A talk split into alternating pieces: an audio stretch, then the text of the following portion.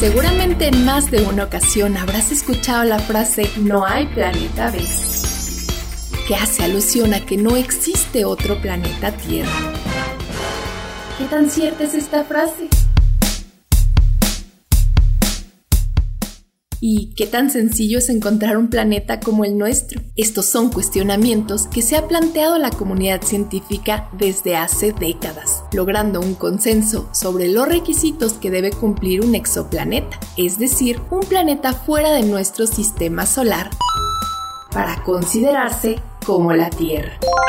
El primero de los requisitos se trata de la distancia entre el exoplaneta y su estrella, misma que debe ser muy similar a nuestro Sol en temperatura, tamaño y edad. La distancia entre ambos cuerpos influirá en las condiciones ambientales y la temperatura. Un exoplaneta tipo terrestre se debe encontrar a la distancia óptima, es decir, ni muy lejos ni muy cerca. En astronomía, esta región se denomina zona de habitabilidad, que también llamamos zona ricitos de oro pues de manera similar a como ocurría en el cuento, un planeta muy cercano se encontrará muy caliente y uno muy lejano estará frío.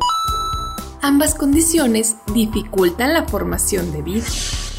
El segundo requisito tiene que ver con su radio y su masa, pues la relación entre estas dos variables determina la gravedad del exoplaneta, la cual debe estar en proporción con la de la Tierra. Finalmente, se encuentra la atmósfera, que debe ser rica en gases como oxígeno e hidrógeno, pues estos elementos se asocian con la producción de agua, ese vital líquido que de acuerdo con lo que hasta ahora conocemos es esencial para la existencia de vida. Gracias a la misión Kepler de la NASA, al día de hoy se han encontrado 4.175 candidatos a exoplanetas y 1.000 han sido verificados. Entre ellos, únicamente dos cumplen con las condiciones antes mencionadas.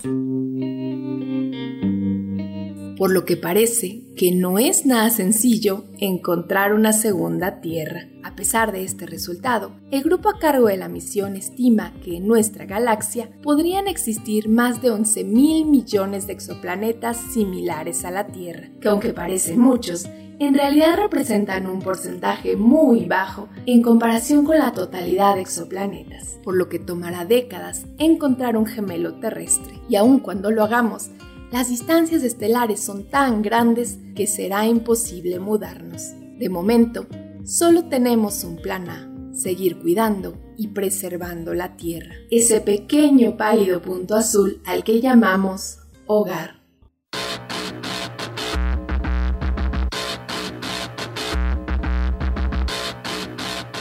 Yo soy Oriana Trejo y si quieres saber más de ciencia, sígueme en las redes sociales y YouTube como Ori Astro.